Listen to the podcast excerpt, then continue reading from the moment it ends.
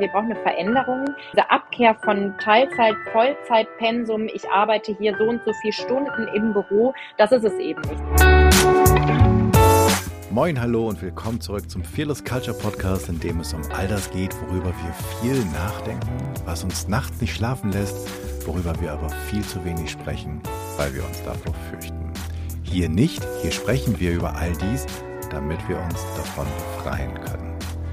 Im Fearless Culture Podcast untersuchen wir, wie du eine Kultur erschaffst, in der es jeder und jedem Spaß macht zu wachsen. In der es Spaß macht, sich einzubringen, in der Kreativität, Neugierde und Innovation erwünscht sind, ja sogar gefördert werden, damit nämlich Ziele erreicht werden können. Wir schauen uns an, was funktioniert untersuchen aber genauso furchtlos die Schattenseiten, die nämlich diese erfolgsrelevanten Prozesse verhindern können. Und wir finden praxisorientierte Lösungswege. Im Podcast unterhalte ich mich mit Menschen, die sich bereits auf den Weg gemacht haben, die näher hinsehen, die genauer hinhören, die die richtigen Fragen stellen oder vielleicht sogar schon Antworten gefunden haben. Heute freue ich mich, dass ich als Gästin Eva Maria Klempel habe. Sie ist, und die Liste ist lang, wir könnten anfangen mit Berufsmusikerin, Violinistin, mehrfache Mutter, Wirtschaftswissenschaftlerin, Psychologin, Personalreferentin, aber ganz besonders ist sie Gründerin und sie hat gegründet, um anderen den Mut zu machen, auch zu gründen. Also bevor ich jetzt hier der Versuchung verfalle, Evas Geschichte selber zu erzählen, sage ich Eva, vielen Dank, dass du dir die Zeit nimmst. Wir treffen uns gerade zum zweiten Mal online. Beim ersten Mal haben mir die Umbauarbeiten bei mir im Haus so viel Lärm gemacht, dass wir es verschieben mussten. Deswegen bin ich total glücklich, dass du so flexibel bist und zum zweiten Mal hier bist und wir endlich die Aufnahme machen können. Herzlich willkommen und stell dich den ZuhörerInnen doch noch einmal selbst kurz vor. Hallo Jan, vielen Dank, dass ich hier sein darf. Ich freue mich sehr. Ähm, ich muss jetzt zugeben, dass bei uns im Moment zu Hause auch Umbauarbeiten sind. Deswegen bin ich ins Büro geflohen. Sonst hätten wir nämlich heute die Arbeiten bei uns im Hintergrund gehabt. Genau, ich muss dich gleich korrigieren. Ich bin noch keine Psychologin. Denn äh, Psychologin ist man in der Tat erst, wenn man ähm, den Master abgeschlossen hat. Das habe ich noch nicht. Deswegen, ähm, ich bin aktuell noch Psychologiestudentin. Aber das ist jetzt ein, äh, genau, das ist ein Schritt, der etwas weiter in meiner äh, Vita ähm, zu hören sein wird. Genau, du hattest begonnen mit, ich bin Musikerin, ich bin Berufsmusikerin. Und das ist eigentlich ähm, auch der Start meiner ähm, beruflichen, ich nenne das jetzt mal Karriere. Ich habe ähm, Musik studiert, habe mein ganzes Leben lang eigentlich schon Geige gespielt. Ich habe mit drei Jahren äh, mit dem Geigenspiel begonnen und ähm, habe das immer mit sehr großer Leidenschaft ausgeführt. Bin meiner Mutter mit der Geige auf der Toilette hinterhergelaufen. Mama, ich möchte dir was vorspielen. Und ähm, deswegen stand auch schon in jedem Freundebuch früher drin, ich möchte gerne Berufsmusikerin werden und ins Orchester. Und ähm, dementsprechend habe ich meinen Fokus damals als junges Mädchen auch schon darauf ausgelegt, hatte also dieses äh, Ziel vor Augen und ähm, ja, war in vielen Jugendorchestern, habe mich ähm, ja, habe Wettbewerbe gespielt, während andere dann irgendwie am Wochenende im Freibad waren, äh, habe ich da auf einer Bühne gestanden und ähm, ja, diesen diesen Weg geebnet zu dieser ähm, zu diesem Berufsmusiker sein, habe mich dann für das Musikstudium entschieden und ähm, war während des Studiums schon in München als Akademistin beim äh, Symphonieorchester des Bayerischen Rundfunks und ähm, habe in internationalen Orchestern gespielt. Also habe im Grunde alles gemacht, was man irgendwie Gutes tun konnte, um äh, tolle Referenzen zu haben für diesen Beruf und ähm, habe dann meine Traumstelle beim WDR Sinfonieorchester bekommen und ähm, ja, war ganz selig und glücklich, als ich da ankam. Ich hatte wunderbare Kollegen dort. Es ist ein sehr, sehr nettes Orchester mit sehr vielen zufriedenen äh, Musikern. Das ist nicht überall so. Und das hatte ich auch erlebt äh, während meines äh, ganzen Weges. Und habe aber schon in den ersten Jahren gespürt, weil das ist ja, wenn man so ein ganz großes Ziel hat, wie gesagt, seit meinem, ich sage jetzt mal dritten, vierten, fünften Lebensjahr, wenn man so ein Riesenziel hat und dann dieses Ziel erreicht hat, dann ist ja erstmal so, also erstmal ist ein Moment der, der Erleichterung, des Glücks, der Entspannung und des Stolzseins und klasse, das habe ich jetzt geschafft. Und ähm, bei mir hat sich aber relativ schnell dann auch schon so ein bisschen dieses Gefühl eingestellt, ja und jetzt? Was kommt denn jetzt? Und ähm, dann ist es als Musiker auch noch ein, also ne, Problem möchte ich jetzt nicht sagen, aber es ist zumindest eine Herausforderung. Ähm, es war ja, ich sag mal, bis zum Studium oder vielleicht auch bis zum Berufseintritt war es mein Hobby. Und dann ist es mein Beruf geworden. Das heißt, man macht das Hobby zum Beruf und hat dann irgendwie auch kein Hobby mehr. Und ähm, diese dieser Beruf nimmt ja sehr viel äh, Zeit natürlich in Anspruch. Man muss sich vorbereiten, man muss üben. Also wir haben äh, diese Proben im Orchester gehabt und wenn man von der Probe nach Hause kommt, dann muss man sich vorbereiten auf die nächste Probe und dieser ganze Tag ist ja irgendwie mit der ähm, Musik belegt. Aber so dieses, dieses, dieses ganz freie ähm, Spiel, das das gerät so ein bisschen in den Hintergrund.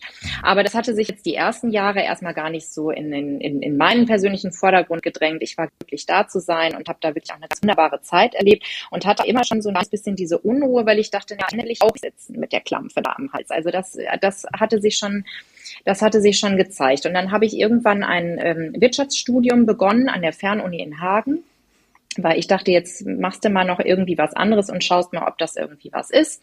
Und ähm, da hatte ich dann meine Kinder auch schon, hatte eben den Job. Äh, dann kam privat äh, die Trennung von dem Vater meiner ersten beiden Kinder dazwischen und äh, dann lag das irgendwie alles so ein bisschen brach und dümpelte vor sich hin. Und dann dachte ich auch, naja gut, was willst du denn auch damit machen? Also letztlich hast du ja einen tollen Job, du musst jetzt ja nicht noch irgendwie was anderes machen. Und ähm, dann habe ich meinen jetzigen Mann kennengelernt und ähm, wir hatten uns dann auch nochmal für weitere Kinder entschieden. Dann hatte ich den dritten im Bauch und dachte dann, Mensch, wie wirst du eigentlich wieder zurückkehren in den Job, wenn dann keiner auf deine Kinder aufpassen kann, weil das Musik, äh, das, das Musikersein ist mit äh, natürlich mit Abenddiensten verbunden. Wir haben abends Konzerte.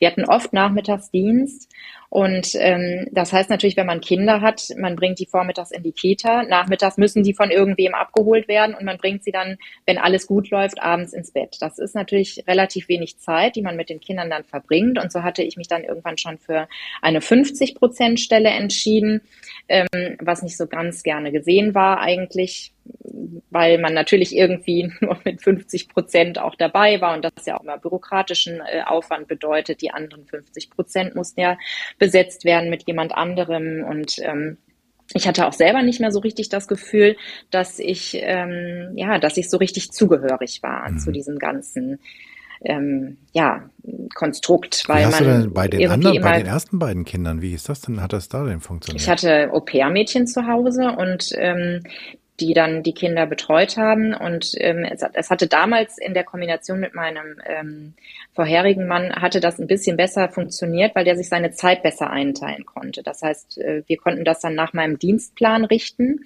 und ähm, das funktionierte ganz gut. Das heißt, einer von uns beiden war eigentlich immer für die Kinder da, beziehungsweise gab es dann ein Au-pair-Mädchen, was dann mal abends äh, das auffangen musste, wenn's da, wenn, wenn da was überbrückt werden musste.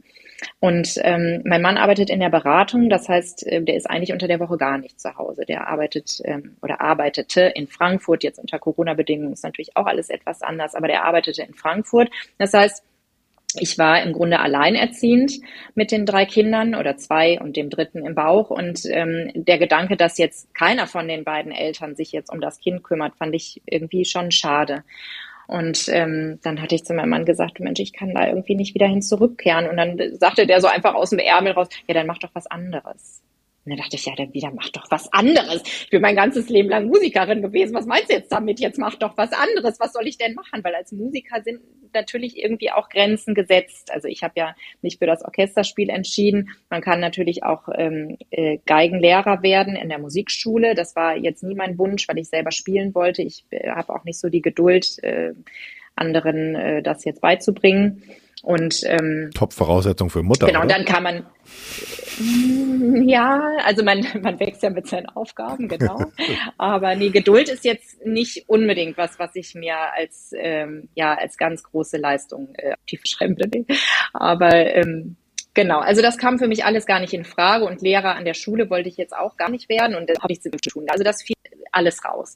Und ähm, dann sagte mein Mann, ja, dann musst du halt dein Studium da zu Ende machen. Habe ich gedacht, na gut, hat er recht, dann machst du halt das Studium zu Ende. Ich hatte da ja schon irgendwie ein ganz gutes äh, Stück geschafft und dann ähm, habe ich mich dran gesetzt, ähm, habe dann aber in der Elternzeit noch meinen Job gekündigt beim WDR weil ich wusste, dahin geht es nicht wieder zurück, was mir sehr, sehr schwer gefallen ist, weil ähm, ich eigentlich immer ein sehr sicherheitsorientierter Mensch gewesen bin, auch was so finanzielle Dinge angeht. Das ist natürlich ja schon schön, wenn man jeden Monat weiß, das Geld kommt aufs Konto auch wenn man vielleicht mal irgendwie krank ist oder wenn das Kind krank ist oder wer weiß, was passiert. Also es ist ja auch ein toller Job gewesen, für den ich lange gearbeitet hatte und äh, der WDR ähm, hat auch für seine Mitarbeiter einfach wirklich tolle Konditionen. Also es ist jetzt auch nichts, wo man sagt, ja, gut, dann, dann halt woanders hin. Und äh, letztlich war es auch so, dass mich viele meiner Kommilitonen für meinen Job beneidet haben, weil sie gesagt haben, Mensch, das, das kann doch gar nicht wahr sein. Wie, wie kann man denn jetzt so einen Job kündigen? Da wollten so viele hin, ich habe es geschafft und jetzt äh, schmeiße das einfach hin. Und äh, ich habe aber dann irgendwann gedacht, ja gut, aber so komme ich jetzt nicht weiter. Also ich bin unglücklich, sehe meine Kinder nicht. Ich habe mich auch nicht mehr so gefordert gefühlt im Job. Das kam auch dazu, weil ähm, man denkt immer bei Musikern, das ist ein unheimlich kreativer Beruf und man hat irgendwie, man, man macht den ganzen Tag irgendwie, macht man was mit seinem freien Geist. Nein, nein, das ist natürlich nicht der Fall. Also letztlich ähm, wird ja auch alles vorgegeben. Also der Dirigent äh, entscheidet, wie was zu spielen ist. Die äh, Werke werden ja auch nicht von mir persönlich ausgesucht und also ähm, ich sag mal, die Kreativität ist recht eingeschränkt. Ähm, das heißt, man, man, man führt eigentlich auch in erster Linie aus, wie man das natürlich macht. Ob man das jetzt mit Leidenschaft tut oder ohne, das bleibt einem selber überlassen. Und das hat mir auch immer große Freude bereitet. Aber trotzdem habe ich mich nicht mehr so richtig gefordert gefühlt, weil ich dachte, ich habe eigentlich viele andere Qualitäten, die liegen brach. Und ähm, dann habe ich mich irgendwann entschieden, diesen Job zu kündigen. Allerdings nicht ohne was anderes in der Hand gehabt zu haben. Ich hatte die Möglichkeit, bei einem Immobilienunternehmen zu beginnen. Das äh, ist aus einem privaten Kontakt entstanden. Das hatte ja jetzt auch gar nichts mit dem zu tun, was ich vorher gemacht hatte. Aber ähm, so konnte ich zumindest in eine neue ähm, Anstellung äh, reingehen, ohne ähm, jetzt sofort Sorge haben zu müssen, dass jetzt gar kein Geld mehr aufs Konto kommt. Und dafür musste natürlich der Job gekündigt werden, weil ich ja jetzt nicht bei zwei Arbeitgebern beschäftigt sein konnte und wollte. Und ähm, habe dann in dieser Zeit mein Studium ähm, beendet das heißt, ich habe während Corona mit äh, drei Kindern auf dem Arm zu Hause und dem vierten im Bauch, habe ich dann dieses Studium abgeschlossen und ähm, hatte dann diesen Job im Immobilienunternehmen, was eine ganz, ganz große Herausforderung für mich gewesen ist. Nicht, weil die Tätigkeit ähm, mich jetzt so gefordert hat, sondern weil ich in einem Bereich, von dem ich gar keine Ahnung hatte, nochmal ganz von vorne beginnen musste. Und das war eine bittere Pille für mich, weil ich, ähm, also weil ich einen sehr hohen Anspruch immer schon hatte an das, was ich, was ich tue. Und ähm, wenn man jetzt mit, wie alt bin ich ja gewesen? Ich war ja Mitte 30, Mitte, Ende 30. Wenn man dann plötzlich nochmal ins kalte Wasser geschmissen wird und vor Aufgaben steht, mit denen man noch nie zu tun hatte, dann ist das erstmal nicht schön. Das muss ich sagen. Also das hat mich, das hat sehr an meinem Selbstbewusstsein gekratzt, weil ich plötzlich Menschen fragen musste, sag mal, wie wird denn hier was gemacht? Also ich bin auch jemand, der immer schnell recherchiert und googelt, weil ich auch nicht, ich frage auch nicht so gerne. Ich möchte natürlich selber die Lösungen finden, aber manchmal ist es natürlich der schnellere Weg und wenn man nicht so viel Zeit hat, dann ist es vielleicht besser, man stellt einmal eine Frage. Dann hatte ich aber auch immer Sorge, ob das jetzt vielleicht eine blöde Frage gewesen ist, weil ich mich ja mit nichts auskannte, was dieses Immobilien Business äh, anging. Und ähm, das war eine ganz harte Zeit für mich und mein Selbstbewusstsein. Und ähm, ich habe da sehr viel über mich gelernt und ähm, über meine Persönlichkeit und habe dann irgendwann gedacht, gut, du musst da jetzt durch, sieh das als Aufgabe und ähm, wachse daran, lerne und wachse daran. Und das habe ich auch getan. Ich habe da sehr, sehr viel gelernt. Also jetzt abgesehen von den immobilienwirtschaftlichen Themen, ähm, habe ich einfach sehr viel über die freie Marktwirtschaft gelernt. Das war ja was, was mir vorher als Musikerin jetzt erstmal so fremd war. Und ähm, ich habe da sehr viel mitgenommen. Ich habe im Vertrieb gearbeitet. Das ist natürlich eigentlich auch eine tolle Sache für jemanden, der äh, kommunikativ ist und gerne mit Kunden äh, zusammenarbeitet. Das war ganz klasse. Es hat mir sehr viel Freude bereitet. Und ähm, ich habe dann in der Zeit auch gesehen, es ist eigentlich egal, wie groß die Herausforderung ist, wenn man sie angeht und wenn man irgendwas wirklich will oder wenn der, wenn der Druck dahinter steht, es schaffen zu müssen, dann klappt es auch. Mhm. Und das war für mich ein sehr, sehr wichtiger Schritt ähm, für meine, ja, für meine Persönlichkeitsentwicklung eigentlich auch. Dann kam eben die äh, wahnsinnig nervige und belastende äh, Corona-Pandemie. Und ähm, ich hatte dann, wie gesagt, das, das vierte Kind ähm, im Bauch. Und es war relativ schnell klar, dass im Unternehmen die Sache mit dem Homeoffice nicht so gewünscht ist.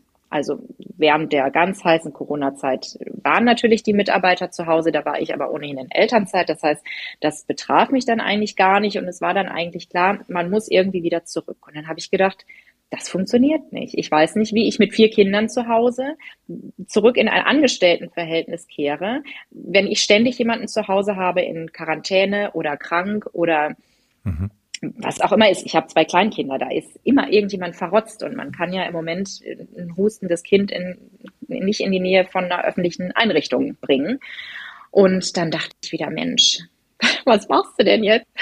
Und äh, dann habe ich gedacht, nee, also da ähm, kann ich jetzt nicht wieder hin zurück. Das, der, der Gedanke, der, der engte mich irgendwie schon ein.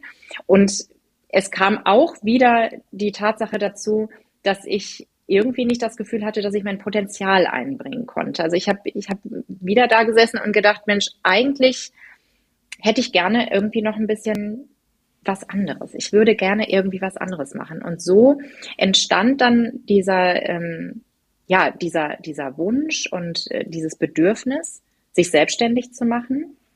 Und dann habe ich meine wunderbare Geschäftspartnerin kennengelernt, beziehungsweise wir kannten uns schon vorher, ähm, äh, sind uns aber, ja, waren jetzt nicht so nahe, dass wir, ähm, genau, dass wir jetzt darüber nachgedacht hätten, schon irgendwie was zu gründen.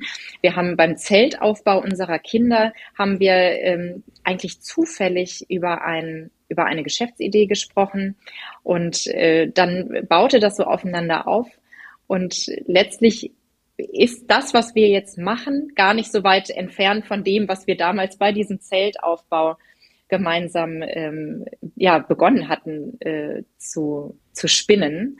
Und so entstand dann eben diese Selbstständigkeit. Und ich muss sagen, auch wenn das, ich meine, jeder, der jetzt zuhört und äh, das äh, selber gemacht hat, weiß, wie es ist. Es war äh, anfangs eine einzige Eierei. Also es ist ja nicht, dass man dann sagt, prima, jetzt bin ich selbstständig, jetzt kommt Schritt drei dann habe ich die erste Million auf, sondern es ist ja eine einzige Eierei. Und also es gab zwischendurch ganz oft Situationen, wo ich dachte, so jetzt lass es einfach sein, mach einfach was anderes. Es ist einfach nervig. Und wenn das so profane Dinge sind wieder, finden sich wahrscheinlich wieder, ähm, wir haben ein Stipendium bekommen, klasse, haben uns gefreut, wir dachten, prima, da kriegt man so ein bisschen, äh, wird, wird einem da unter die Arme gegriffen. Dann kommen ja die Themen mit der Krankenversicherung. Da muss man da ist ja schon mal die Hälfte weg. Dann äh, die Grenze liegt bei 470 Euro. Also wenn man über 470 Euro kommt, muss man sich selber versichern und den Beitrag zahlen. Da denkt man sich natürlich auch gut, also wenn ich jetzt einen Gewinn von 470 Euro habe und ich zahle dann 207 Euro Krankenkasse, wovon kaufe ich denn die Brötchen? Also das ist sowas, wo man dann sitzt und denkt, warum wird es einem denn so schwer gemacht? Warum wird es einem denn so schwer gemacht? Alle Welt fragt sich, warum gibt es denn keine Gründer oder keine äh, jungen Unternehmer oder beziehungsweise es gibt ja welche, aber äh, warum scheuen sich so viele davor? Ja, das sind zum Beispiel die Gründe. Es ist einfach schwierig, da irgendwie sich durchzubeißen und nicht zwischendurch zu sagen, ich mache es einfach nicht mehr, es ist einfach blöd. Und wir waren ja eben zum Glück zu zweit, sodass immer einer den anderen an den Haaren aus dem Dreck ziehen konnte und gesagt hat, komm und jetzt macht er weiter und jetzt kommt der nächste Schritt. Und ja, genau, das ist meine Geschichte. Aber ich, ähm, wenn ich jetzt noch weiter erzähle, dann äh, ist wahrscheinlich irgendwann unsere Zeit vorbei. du stoppst mich jetzt gar nicht. Äh, nee, ich, ich, will, ich will ja erstmal zuhören oder wir wollen ja erstmal zuhören, weil ich finde das, und es ist ja ganz wichtig, dass du die Geschichte erzählst, weil sie ist ja Teil dessen, was du beziehungsweise ihr dann jetzt anbietet, weil aus diesem mh, mm, unsäglichen Verknüpfung von Gründerzuschuss und Krankenkasse ähm, und von Pontius zu Pilatus laufen und eigentlich ja kaum ja oder oder eine ganze Menge Schwierigkeiten haben in die Selbstständigkeit zu wechseln und das zu tun, worauf man Bock hat. Darauf gründet ja eure eure Geschäftsidee. Ähm, Richtig, genau. So, also das, das, also letztlich ähm, hat das begonnen damit, dass wir gesagt haben, wir möchten andere Frauen unterstützen, die, ähm, die auch in die Selbstständigkeit äh, gehen möchten, aber sich irgendwie nicht so richtig trauen oder nicht wissen wie oder nicht wissen womit oder was auch immer es für äh, persönliche Hürden gibt. Und ähm, es waren jetzt in erster Linie ähm, Mütter, die wir angesprochen haben, weil wir eben ja selber auch Mütter sind und äh, wissen, wie es ist und wie schwer es manchmal ist und weil eben viele Frauen auch nicht zurückkehren können oder wollen in ihre alten Tätigkeiten. Das ist ja letztlich irgendwie auch die Geschichte, die ich habe. Und ähm, so begann das eben mit diesem Gedanken. Und ähm, Frauen wie meine Geschäftspartnerin und, äh, und ich das ja auch sind, wir haben studiert, wir haben Abschlüsse, wir sitzen jetzt mit Kindern zu Hause und kommen irgendwie nicht mehr so richtig da rein, wo wir ähm, entweder vorher gewesen sind oder äh, wo wir irgendwie hinwollen, weil natürlich dieses Kinder haben ähm, auch die Karriere einfach ausbremst. Mhm. Ne? Wenn man ja zu Hause ist, das äh, bremst einen irgendwie auch aus. Du hörst den Viertes Culture Podcast, übrigens absolut werbefrei. Und deshalb ein Hinweis in eigener Sache. Würdest du auch gern die Kultur in deinem Team oder in deiner Organisation verbessern, an deiner Führungskompetenz arbeiten oder zumindest darüber reden, wie du Veränderungen erfolgreich initiierst? Dann sprich mit Janni. Er hat sowohl mit Dutzenden Experten hier im Podcast gesprochen, als auch eine ganze Reihe von Kulturveränderungen begleitet, Teambuildings initiiert und Führungskräfte bei der fachlichen und persönlichen Entwicklung unterstützt. Alle Kontaktinformationen und mehr Details zu seiner Arbeit findest du auf jönschleifer.com. Weiter geht's mit dem Interview. Ich habe da, hab da zwei, zwei, habe da zwei Punkte zu, ähm, die ich mit dir gerne besprechen würde. Und ich, also nur, nur das du jetzt als Zuhörerin nicht denkst sozusagen, oh jetzt, jetzt wird der Jan krawallig, ähm, weil das ja, ist gar das ist, gespannt. das ist gar nicht so. Ähm, ich sehe das, das, was du und was deine Partnerin, äh, Geschäftspartnerin macht, ist ja etwas, was relativ häufig passiert. Da sind zwei hochqualifizierte Frauen, die eigentlich einen Bombenjob machen, die merken, oh, das System passt nicht und ähm, dann sich aus dem System verabschieden und sich selbstständig machen. Und jetzt müsste man, also zum einen ist das Ganze, ich meine, das, das können wir beide nicht lösen. Zum einen muss man sagen, und ich, ich höre das ganz häufig, ich höre das auch in, ähm, ich betreue auch genug ehemalige Geschäftsführerinnen, Vorständen, die ja. einfach sagen, ich habe darauf keinen Bock mehr. Hier ist kein Platz, hier ist kein Platz ja. für die Art und Weise, wie ich als Mensch Business betreiben will oder führen will. Hier ist nicht der Platz für einen Menschen, der sagt, ja, das ist extrem wichtig, damit verdienen wir unser Geld, aber in meinem Leben gibt es noch ein, zwei, drei, vier, fünf andere Menschen, die sind auch wichtig. Und ich, ich sage jetzt auch nicht sozusagen, es wäre eure Aufgabe, das, das System zu verändern. Aber irgendwie wenn wir das mal weiterspinnen, dann arbeitet ja in 30 Jahren kein Mensch mehr, der halbwegs pleatsch ist in irgendeiner Organisation, weil die einfach den Wandel oder die Zeichen der Zeit verpennt haben. Das ist das eine. Und jetzt kommt sozusagen der krawallige Teil. Ähm, und man könnte dann ja sagen, okay, wenn ich, wenn ich das System draußen nicht verändere, dann muss ich das, muss ich mein eigenes System verändern.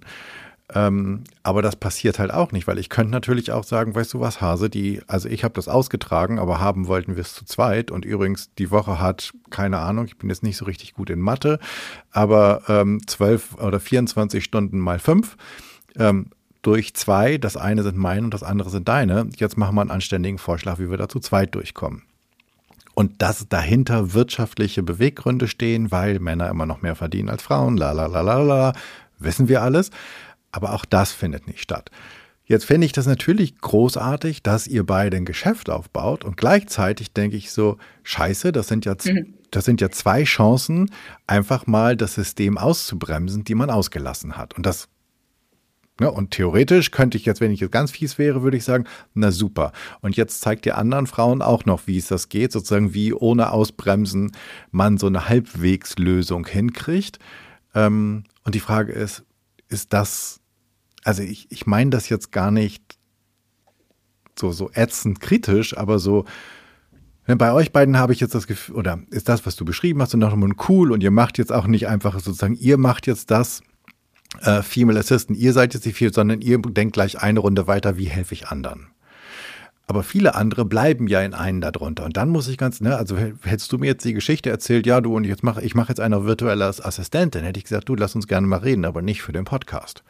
Weil ich glaube ganz einfach, dass du gerade deine Potenz, also jetzt nicht du, sondern die Person, die das gemacht hättet, wo ich dann sagen würde, aber du verschwendest doch deine Ressourcen. Also all das, was Gott dir geschenkt hat. Und damit wirst du jetzt virtuelle Assistentin. Du hast einen geilen Job in einem Unternehmen gehabt.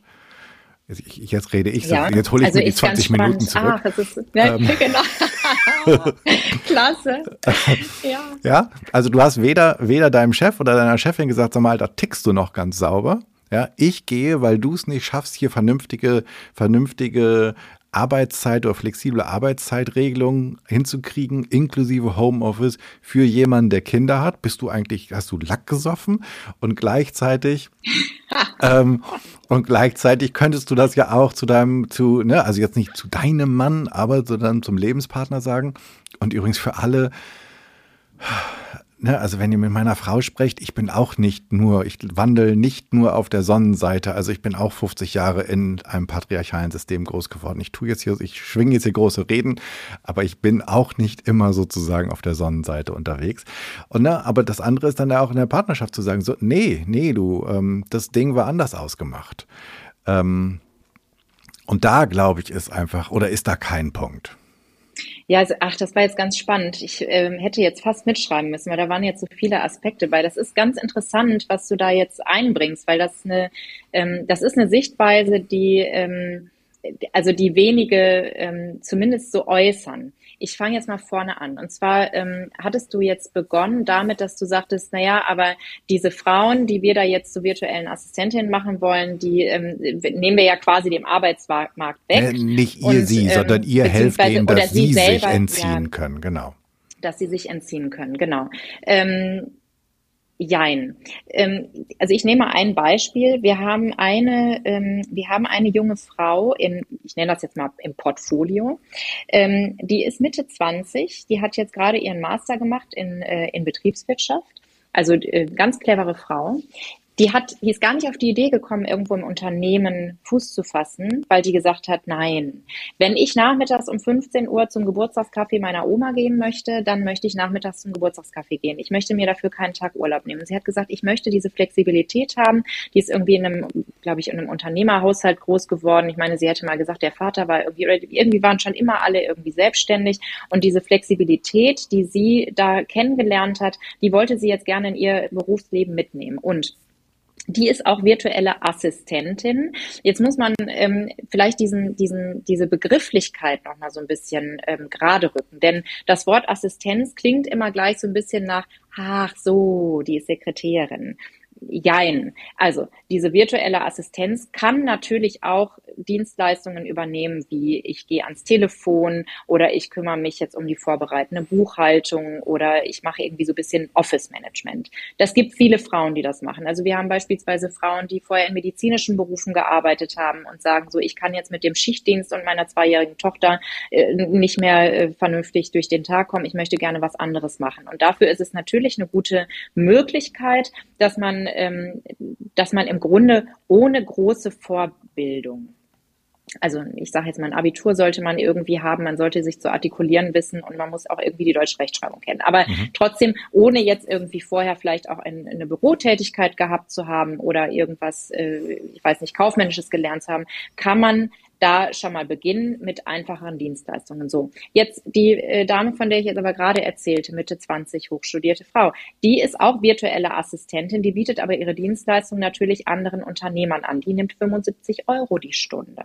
Und die, die werden auch bezahlt. Also die macht natürlich kein Office-Management, die macht keine vorbereitende Buchhaltung, sondern der werden verantwortungsvolle Aufgaben übertragen. Und also das ist eben was, was wir auch so ein bisschen versuchen zu zu ändern, dieses Image dieser ähm, Assistentin, weil äh, richtig, es klingt irgendwie immer noch so ein bisschen danach, als würde man nur jemandem zuarbeiten, aber das ist was, was viele ähm, junge Unternehmer auch nicht mehr so unbedingt suchen. Also wir, wir betreuen beispielsweise viele, die in der Coaching-Szene unterwegs sind und die brauchen auch jemanden, der denen so ein bisschen auf Augenhöhe begegnet, der auch mal mitdenkt. Natürlich werden da auch Tätigkeiten ausgelagert, für die man jetzt selber vielleicht keine Zeit hat. Das gibt es natürlich auch, aber die, ähm, da begegnet man sich mehr auf Augenhöhe und ähm, deswegen ähm, ja, natürlich könnte man jetzt auch sagen, die Frauen ähm, könnten mehr für ihre Rechte im Unternehmen kämpfen. Ähm, was ich übrigens auch versucht habe, muss ich jetzt auch dazu sagen. Also sowohl beim WDR, also ich war ja nicht die einzige Frau, die mhm. das Problem hatte. Ich war jetzt eine der wenigen, die jetzt wirklich konsequent gesagt hat, okay, da mache ich nicht mehr weiter mit. Aber ähm, wir haben es versucht. Also wir haben ganz viel versucht. Und ähm, interessanterweise ähm, war es nicht nur die, ähm, die Geschäftsführung, die gesagt hat, ja, äh, da müsst ihr jetzt irgendwie mit zurechtkommen. Das ist jetzt so, wie es ist. Obwohl es verschiedene kleinere Stellschrauben gegeben hätte, an denen man hätte drehen können. Ähm, es waren auch die Frauen, die ähm, jetzt schon erwachsene Kinder hatten, die uns gesagt haben, ja, aber wir haben das doch früher auch geschafft. Genau, also das, also ist, diese das Lobby ist ein super wichtiger Punkt, ja. den du da ansprichst, weil ähm, so in, in unserer Vorstellung ist, glaube ich, ganz häufig, dass das immer die alten weißen Männer sind und dass, dass ja, das dann wirklich ja. Männer auch vom Geschlecht her sind, die dieses alte System aufrechterhalten. Ähm, das ist in der Mehrheit auch so. Wir dürfen aber auch nicht vergessen, dass es alte weiße Männer auch im Geschlecht von Frauen gibt. Ähm, Natürlich. Und das, was genau. du erzählst, ja. Äh, ist etwas, was man durchaus mal hört, dass gerade dann ältere Frauen sagen, äh, Entschuldigung, also ich habe mich hier durchgeboxt, ja, ja. wenn du hier hin willst, dann, so fang, dann, genau. dann hol mal die Boxhandschuhe raus. Ich, vielleicht zeige ich dir mal ja. sozusagen, wie Boxen geht, aber da musst du selber durchkommen. Genau, und das, wie gesagt, ich will da, es, es geht auch gar nicht so sehr um, hm, es geht mir gar nicht so sehr um Schuld oder Verantwortung, weil ich glaube, die Verantwortung dafür tragen wir alle. Ich finde nur momentan, ähm, dieses Thema, vielleicht ist es einfach nur aktuell bei mir so präsent, dass ich mir denke, das, also die deutsche Volkswirtschaft kann sich das nicht leisten. Ja, du hast recht. Ich gebe dir recht. Ja. Ich gebe dir da, ich gebe dir da absolut recht. Und einer das ist meiner auch was, Lieblingssätze, was ich gerne aber, äh, möchte. Ja, ja, ich, weiß, ich habe schon gesehen, du warst jetzt ganz irritiert, ne, dass ich das, dass, dass jemand so. Nein, ich, war erstmal ein ganz verdutzter Moment. Wie? Nee, weil, weil, also weil es ja prinzipiell gar nicht darum geht. Also ich mag auch gerne, wenn wir sozusagen uneins auseinandergehen. Ich, es, es, treibt mich einfach nur so rum, weil ich irgendwie denke, so, ey, Sekunde mal, aber wir, wir müssen doch, wir müssen doch zusehen, dass wir die, müssen, ja. die Besten an den und, und ich und je, und ich gönne es jeder und jedem, der sagt, weißt du was, ich mag nicht mehr und ich mache das so, wie ich es will. Und wenn Omi ihren 85. gehabt hat, dann gehe ich dahin und ähm, ich in auf der Bahnfahrt mache ich das und ich fahre sogar schon morgens, dann kann ich mit ihr noch einmal irgendwie die Blumen kaufen gehen. Finde ich großartig. Und wenn das das Lebensmodell ist und man damit durchkommt, dann herzlichen Glückwunsch. Also dann aller, allerbest, ja, weil ich gehöre zu der Generation, da muss die Karotte nur ein Ticken größer sein und irgendjemand muss den Ticken fester auf die Schulter klopfen und da bin ich auch noch bis 20.30 Uhr geblieben. Ja, es gibt einen Scherz von meiner, von meiner Frau, die freitagsabends um 23 Uhr mich an der Bushaltestelle getroffen hat. Ich kam aus dem Büro und sie ging mit Freundinnen in der Stadt. Also das ist die alte und glücklicherweise gibt es davon ja immer weniger. Und ich gratuliere jedem, der es anders macht, weil ich glaube, dass es deutlich gesünder ist. Und trotzdem denke ich so, volkswirtschaftlich ist das nicht gut, was da passiert. Das ist richtig. Und ähm, das ist auch was, wofür ich ja ähm, privat oder irgendwie auch auf LinkedIn so ein bisschen versuche zu kämpfen oder beziehungsweise ein Bewusstsein zu schaffen. Das ist aber nichts, was wir jetzt innerhalb von ein, zwei bis fünf Jahre oder fünf Jahre doch. Fünf Jahre könnte schon sein. Aber die nächsten ein bis zwei Jahre ähm, werden wir das nicht so schnell ändern können. Denn dieses, das, was du sagst, dieser Ruck der Veränderung hin zu mehr Gleichberechtigung ist das ja letztlich, ne? was diese Kindererziehung oder dieses, ja, diese ja, genau, diese Kindererziehung anbelangt. Der muss natürlich irgendwie auch durch die Politik und durch die Gesellschaft gehen, ne, um, um so ein, in der Wirtschaft einen Änderungswillen herbeizuführen. Und das ist irgendwie ein Erfolg. Also das ist ja, das, das sieht man auch, wenn man jetzt mal in Social Media so ein bisschen äh, irgendwie schaut. Es wird immer noch total gefeiert, wenn der Mann sagt, so, ich verabschiede mich jetzt in Jahr Elternzeit. Und dann kommen da Kommentare und toll und klasse und wie mutig ist ja eigentlich völlig Banane, denn wenn ich jetzt schreiben würde, ich gehe jetzt ein Jahr in Elternzeit, dann sage ich, warum, warum sagt sie das? Interessiert mhm. kein Menschen, das ist doch selbstverständlich. Und ähm, ich gebe dir natürlich recht, das ist, ähm, das ist, das ist nicht die Lösung für die Probleme, die ich jetzt auch sehe. Nein, gar nicht. Das ist sie nicht. Also wir brauchen da einfach, wir brauchen einfach eine ganz, wir brauchen eine Veränderung von diesem, diese, diese Abkehr von Teilzeit, Vollzeit, Pensum. Ich arbeite hier so und so viele Stunden im Büro. Das ist es eben nicht, sondern man muss überlegen, was ist zu tun, welche Aufgaben sind zu tun, bis wann sollen die erledigt werden. Und dann ist es egal, ob der Mitarbeiter das morgens von acht bis um zwölf macht oder ob er der Meinung ist, er kann das abends besser von 22 bis 2 Uhr nachts machen. Also das ist sowas, was, ähm, das ist ja auch, das ist ja auch nicht nur eine Flexibilität, die Mütter brauchen, sondern ich glaube, das ist was, was vielen Menschen irgendwie ähm, gut tun würde. Ich würde ihr, als erstes sagen, ja, das ist vor allen Dingen eine Flexibilität, die Eltern brauchen, egal ob sie männlich oder weiblich sind. Richtig, ganz genau. Und ähm, ja, das ist eine Herausforderung, der wir uns irgendwie stellen müssen, aber da, ähm, da, muss, da, da muss mehr passieren. Also da müssen wir noch ein bisschen länger poltern. Ich bin auch dabei. Ich poltere auch und ähm, ich, es gibt einfach auch immer noch zu viele äh, Führungspositionen, die nicht teilzeitfähig sind. Das kann auch nicht sein. Es gibt da ja, es gibt ja mittlerweile Modelle und es gibt Wege und es gibt viele junge Unternehmer, die versuchen, das zu ändern. Und das ist übrigens auch mein Ziel. Das ist mein erklärtes Ziel, wenn wir unser Unternehmen jetzt aufbauen, wenn wir Mitarbeiter einstellen, dass wir das, dass wir das eben anders machen, dass wir das besser machen. Ich möchte andere Perspektiven den, den Menschen bieten, die bei mir arbeiten. Also es gibt beispielsweise auch eine Unternehmerin, die ich bei LinkedIn kennengelernt habe, die, ähm, die alle Stellen, die sie hat, in, ähm, in Teilzeit auch ausschreibt und vor allen Dingen auch in, in flexiblen Arbeitsmodellen. Das heißt, es ist egal, ob die Mitarbeiter jetzt im Büro sitzen oder zu Hause. Natürlich ist das schwieriger für Teambuilding-Maßnahmen und weiteres.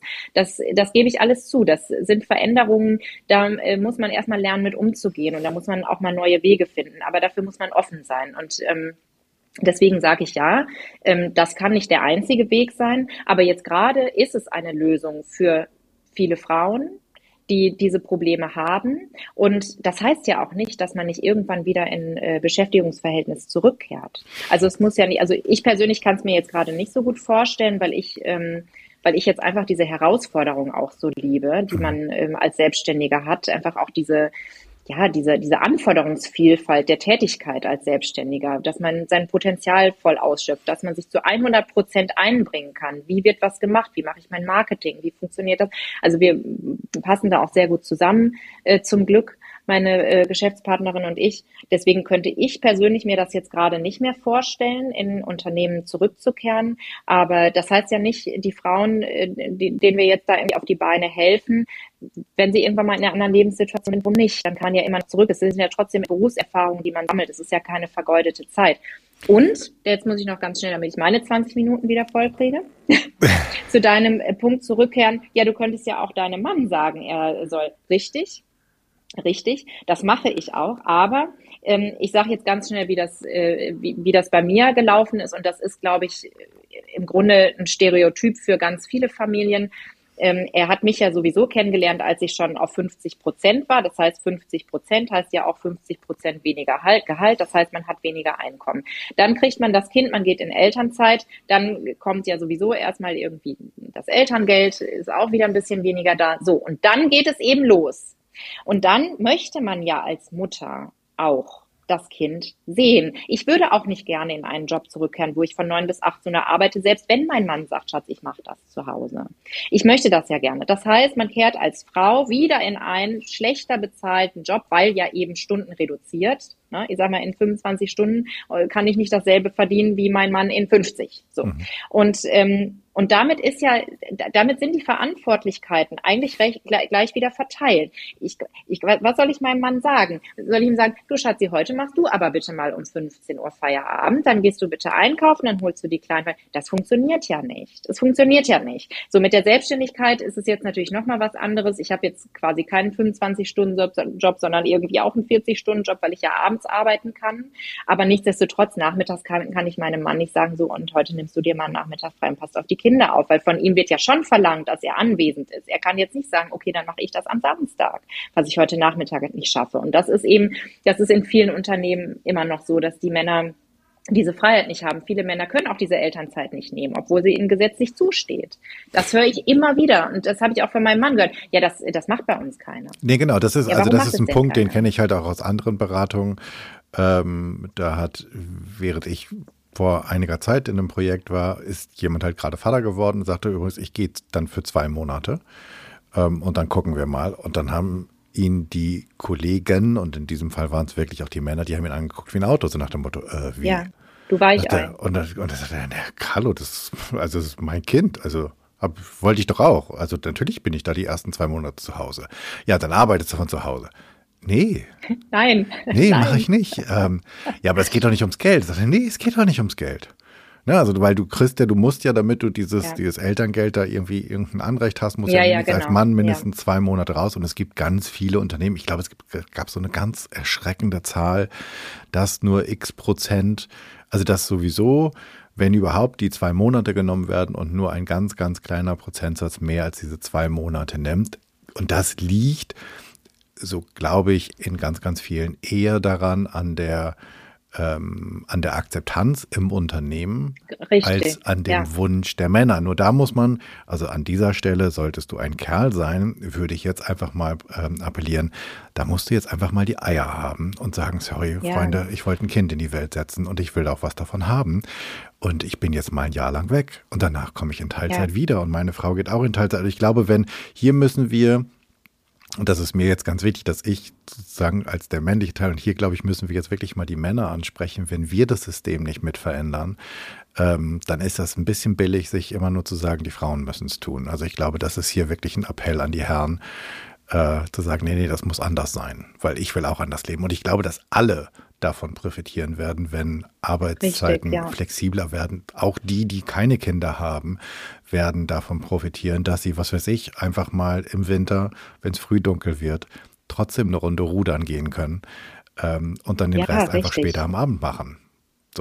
Genau. Und also ich meine, es gibt Menschen, die pflegen ihre Angehörigen oder haben Hunde oder haben, was weiß ich nicht, Pferde, Schweine, Katzen, irgendwas im Haus. Ist letztlich auch egal, warum Menschen ähm, irgendwie eine andere Freizeitgestaltung wünschen. Aber das äh, eben, das sehe ich auch bei anderen. Und deswegen ist das nicht ein Kampf, den man jetzt uns Frauen oder Müttern, besser gesagt, äh, überlassen muss. Aber wie gesagt, diese, diese Sensibilität, die, ähm, die ist schon bei vielen da. Es hapert nur einfach an der Umsetzung. Aber da muss man einfach lange genug poltern.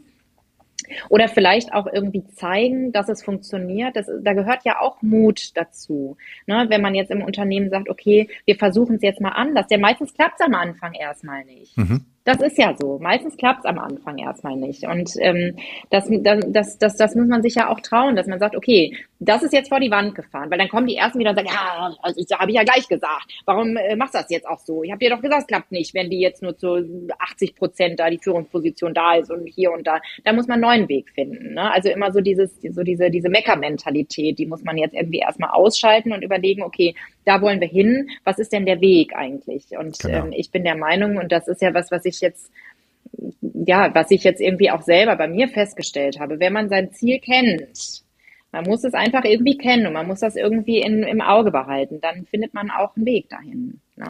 Ja, wobei das fand ich ganz spannend, als du ähm, das vorhin gesagt hast, du wolltest quasi seit deinem, seitdem du laufen konntest, wolltest du Musik machen. Und dann warst ja. du irgendwann da, sozusagen, du kanntest dein Ziel und hast dein Ziel erreicht und hast festgestellt, uh, und jetzt.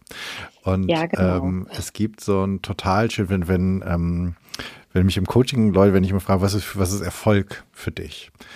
Ähm, und dann sagen die immer, oh, weiß ich auch nicht, was ist denn Erfolg für dich? Und äh, es gibt ähm, von Earl Nightingale gibt es so einen ganz schönen Satz, der sagt, Erfolg ist das Verfolgen eines würdigen Zieles. Ähm, mhm. Und mhm. vielleicht ist einfach, und das, das finde ich so ganz spannend, das ist so ein bisschen wie auch so, so Bergsteiger. Ich stelle mir, also ich stelle mir mal vor, dass der tollste Moment vielleicht gar nicht so sehr der Gipfel ist, sondern dass es ganz, ganz Richtig. viele ganz großartige Momente davor gab, wo man durch einen Schneesturm durchgekommen ist und wo man irgendwas geschafft hat oder wo ein Sonnenuntergang war und dass der Gipfel zwar das Ziel ist, aber vielleicht gar nicht mal so der Höhepunkt war, weil danach kommt noch ein, der Abstieg ja. und der Abstieg ist vielleicht sogar schwerer als der Aufstieg und wir haben manchmal, glaube ich, so eine, so eine sehr eindimensionale Vorstellung davon, was Ziele und was Erfolg ist. Und manchmal ist es vielleicht viel wichtiger, dass wir gar nicht ankommen, damit wir auf dem Weg bleiben können.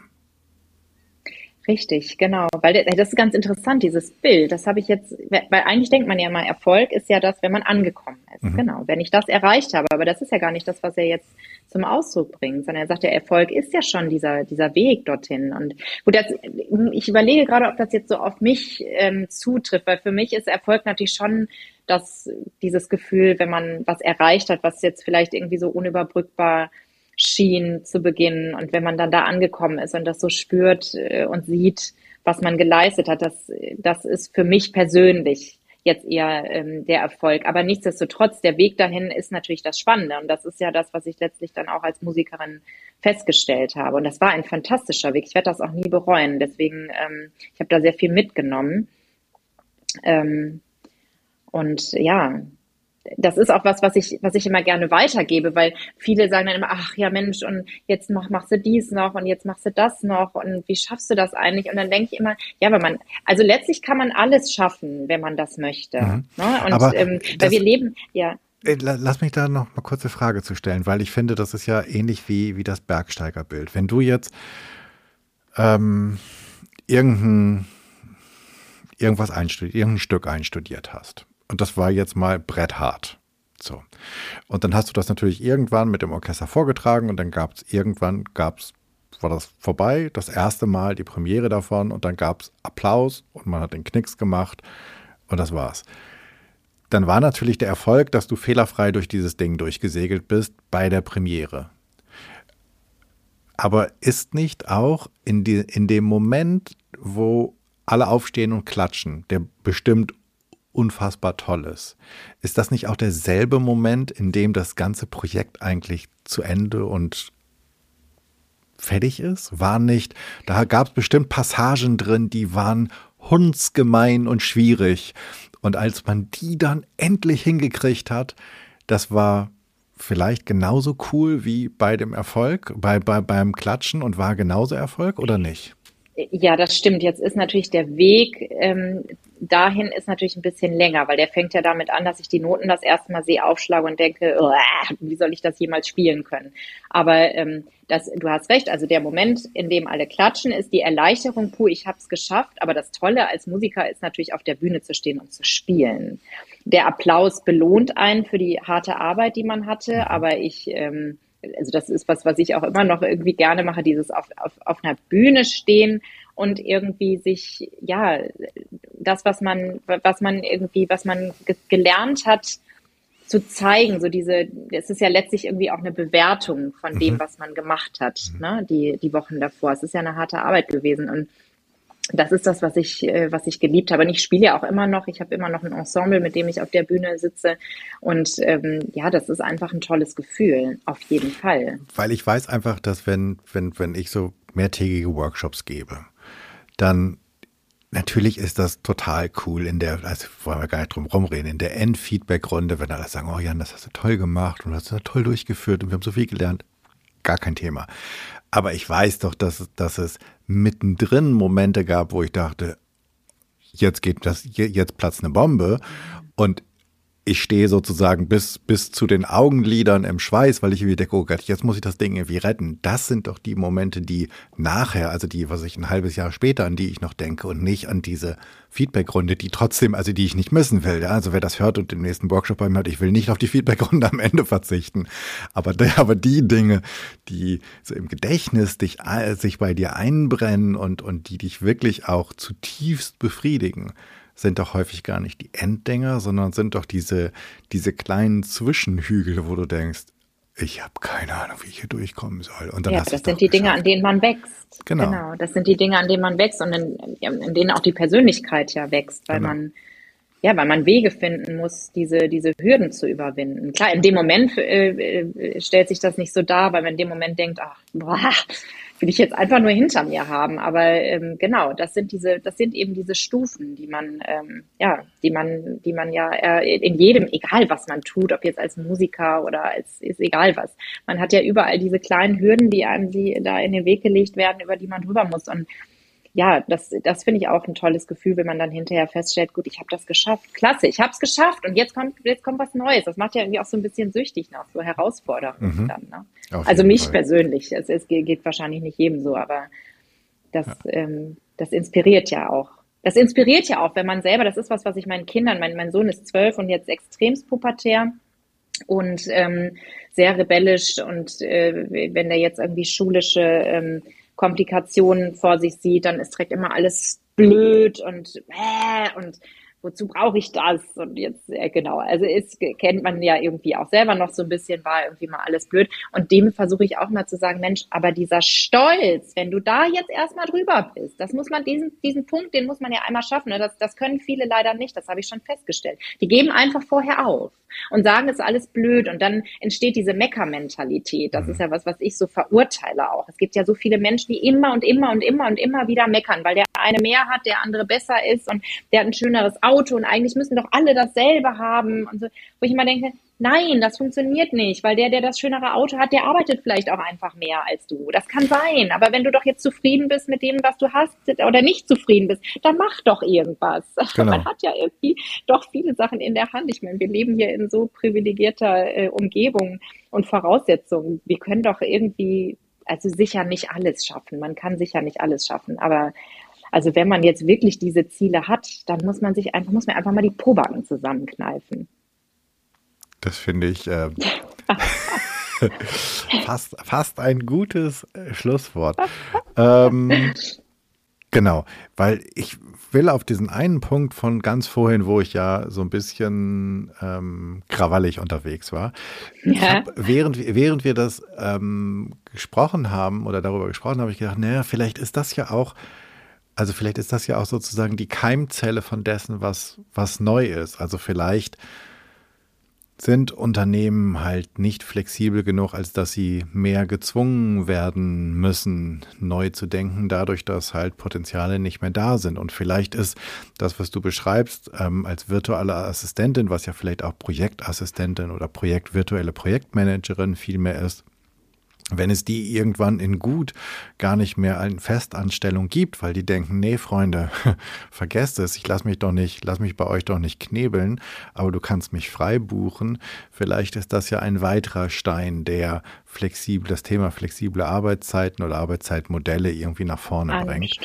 Ähm, ja, ja. Wobei wir dann immer noch das Thema ähm, hätten, wie es mit Absicherung, weil es ist ja auch so ein bisschen blöd, wenn wir, wenn wir all die in die Selbstständigkeit oder ins freie Arbeiten treiben müssen, weil, das hast du vorhin auch ja, gesagt, gerade ja, ja. für ähm, Eltern oder auch für ähm, Alleinerziehende das Thema ähm, soziale Sicherung natürlich ein ganz immenses ist. Und wenn du das alleine stemmen musst in der Selbstständigkeit mit kleinen Kindern, dann hast du natürlich nochmal ein doppeltes Brett zu bohren.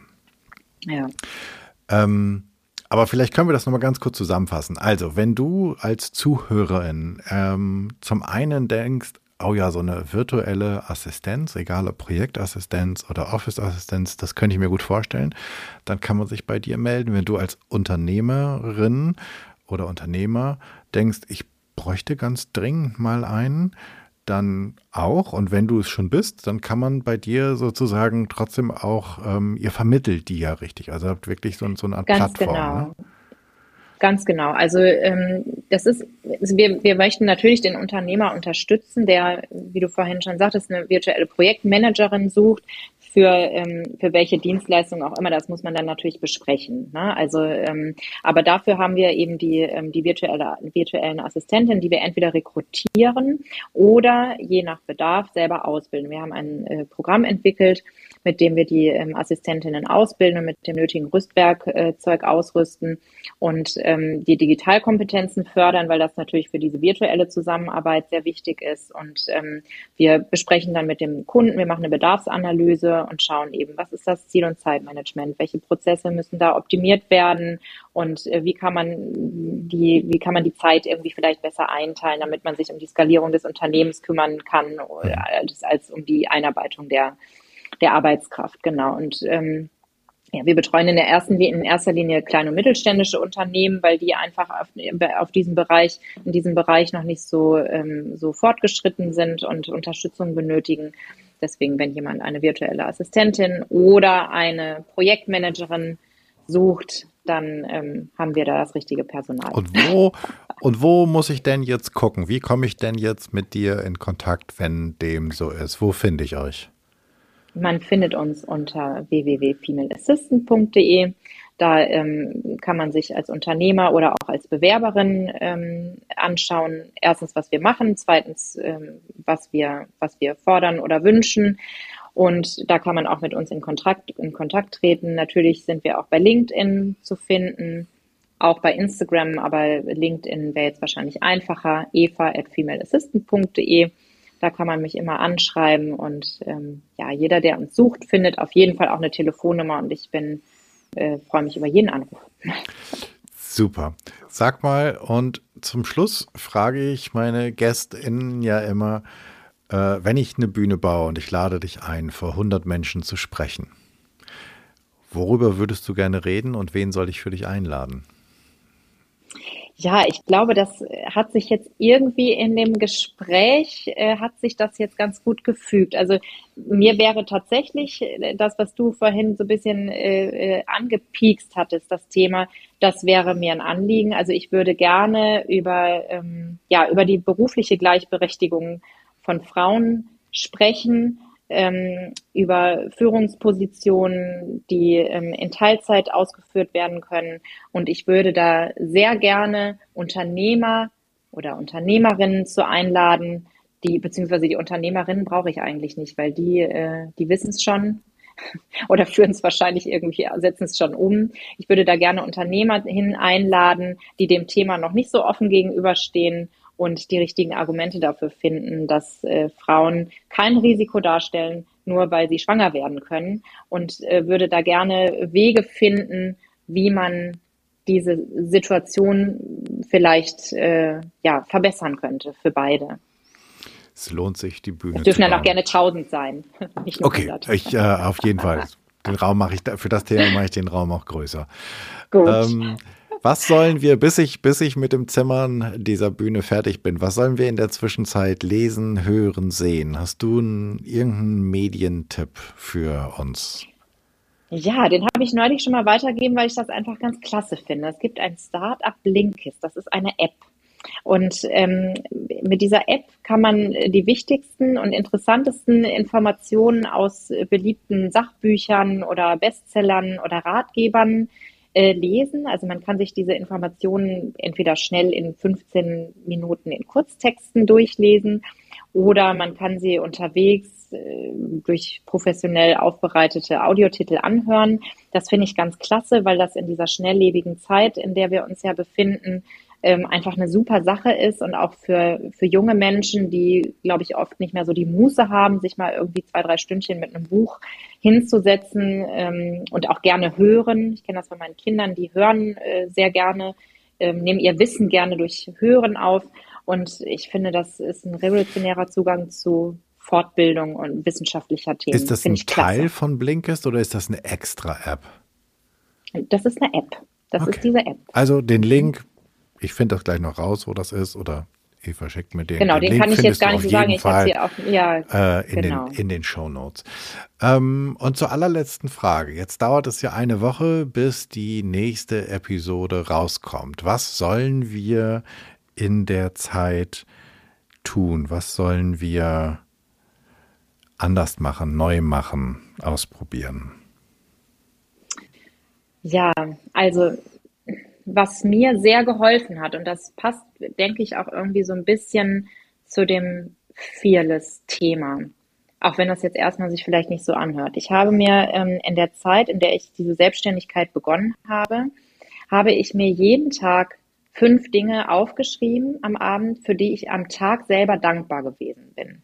Ganz wichtig, natürlich bin ich dankbar für meine Gesundheit, für meine Kinder, für meine Eltern und so weiter.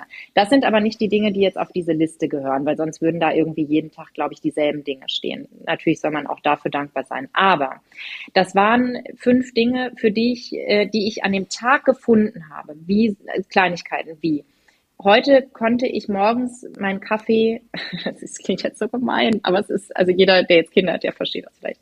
Heute konnte ich meinen Kaffee mal ohne Kind auf dem Arm trinken. Also es ist einfach was Schönes, wenn das Kind vielleicht mal daneben spielt und man trinkt einfach mal eine Tasse Kaffee, ohne dass jemand draufhaut oder der Kaffee verkleckert oder kalt wird oder so. Also sowas. Oder ich weiß es nicht. Ähm, ich bin dankbar dafür, dass mich heute jemand angerufen hat, der sich schon lange nicht mehr gemeldet hat. Also egal, es ist ja egal, was jemand so findet. Das Schöne daran ist, warum macht man das? Man sucht jeden Tag nach Dingen, die man abends aufschreiben kann. Weil manchmal, das, das klingt jetzt zwar so einfach, nach einer einfachen Über, manchmal sitzt man abends und denkt sich, okay, heute war alles scheiße. Was soll ich denn jetzt aufschreiben? So, und dann weiß ich am nächsten Tag, jetzt schaue ich doch mal, es kann ja nicht alles doof gewesen sein. Ich schaue jetzt einfach. Das ist ja, das hat ja mit unserer Aufmerksamkeit zu tun. Auf was richte ich meine Aufmerksamkeit? Richte ich jetzt die Aufmerksamkeit darauf, dass es draußen Hunde und Katzen regnet? Oder richte ich meine Aufmerksamkeit darauf, dass ich einen Schirm im Auto hatte und trocken von A nach B gekommen bin? Oder eine schöne Blume gefunden habe? Oder was auch immer das ist ja im Grunde egal. Aber das richtet so den Fokus auf positiv.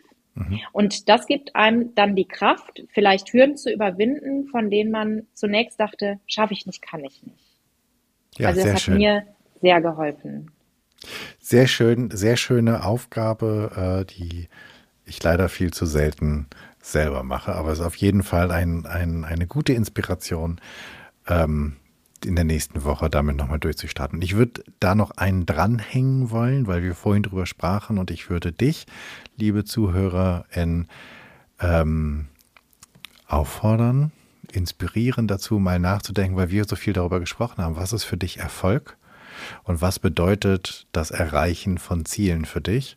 Und was sind in diesen Projekten, in denen du vielleicht am Ende erfolgreich warst, die wichtigsten Momente gewesen? Das Ende, der Anfang, irgendwas mittendrin, um zu wissen, worauf du beim nächsten Mal vielleicht mehr Achtsamkeit legen könntest. Und dann am Abend aufschreibst, wofür du dankbar bist.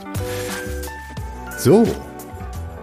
Und damit, Eva, sind wir am Ende dieser Episode angelangt. Ich fand das ganz super spannend, weil ähm, ich das Thema super spannend finde weil wir von ähm, durchaus so unterschiedlichen Blickwinkeln drauf geguckt haben. Und ich fand ja. das ganz toll, dass du ähm, diesen Weg mit mir zusammengegangen bist. Vielen, vielen Dank. Klasse, Jan. Ich danke dir auch. Das war für mich auch ein ganz spannendes Gespräch.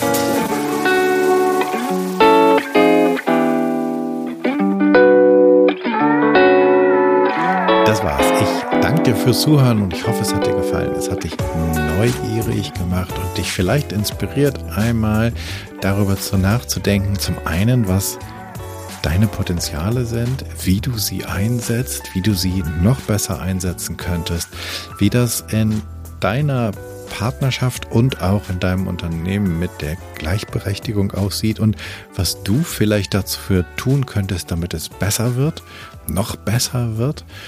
Ähm, denn es geht bestimmt immer noch einen Ticken besser. Und vielleicht hat es dich auch inspiriert, furchtloser zu sein und ähm, mit all diesem eine Fearless Culture zu erschaffen. Ich freue mich über dein Feedback und Ideen, was ich noch machen könnte und was ich besser machen könnte. Schreib mir einfach an podcast.janschleifer.com. Für mich ist dieser Podcast ein Herzensthema und deswegen bedeutet mir dein Feedback so super viel. Abonniere diesen Podcast, wo auch immer du am allerliebsten solche hörst und hinterlass mir bitte bei iTunes deine 5-Sterne-Rezension, denn damit wird der Kreis derer, die diesen Podcast hören können, größer und wir können alle etwas verändern. Ich hoffe, du bist bei der nächsten Episode wieder mit dabei. Bis dahin, sei furchtlos, dein Jan.